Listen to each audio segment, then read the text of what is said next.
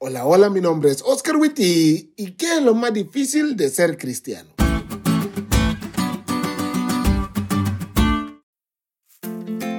¿Qué es lo más difícil de ser cristiano? Qué pregunta, ¿no? ¿Alguna vez te la has hecho? Piensa un poco.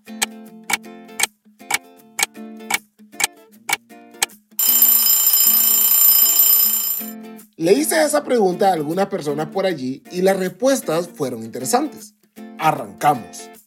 El diezmo, los hermanos, ir al templo, hacer lo que la Biblia me pide que haga, portarme bien, tener una novia de adentro de la iglesia, el diezmo y las ofrendas, orar y leer la Biblia. Si notas algo, todas las respuestas tienen que ver con cosas que van en contra de nosotros mismos. Por ejemplo, los diezmos que se mencionaron dos veces. Dar va en contra de mi egoísmo natural, de mis ganas de tener el control y mi confianza propia.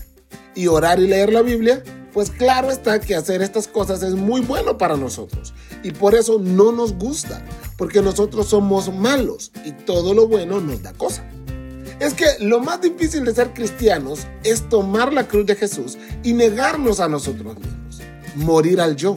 Y la verdad de eso se trata el cristianismo, de Jesús y de dejarlo todo, inclusive a nosotros mismos por conocerlo a Él. Pero eso no es fácil y hay personas que en su lucha por lograrlo fallan. Y de ellos habla Pablo en su advertencia de Hebreos 6.4. Para aquellos que retroceden después de haber gustado la verdad del Evangelio, es imposible que sean renovados. Y a lo mejor vos como yo quedaste pasmado al leer esto.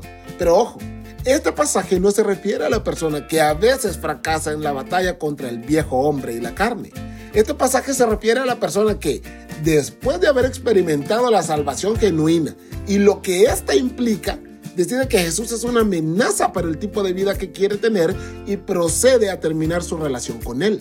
Es decir, mientras la persona no elija alejarse completamente de Jesús, todavía existe la esperanza de la salvación.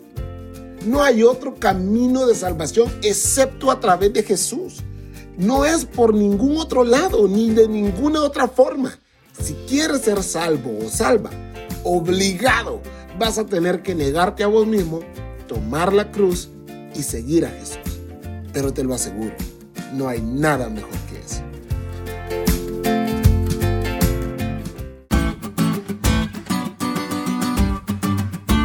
¿Te diste cuenta lo cool que estuvo la lección? No te olvides de estudiarla y compartir este podcast con todos tus amigos. Es todo por hoy, pero mañana tendremos otra oportunidad de estudiar juntos.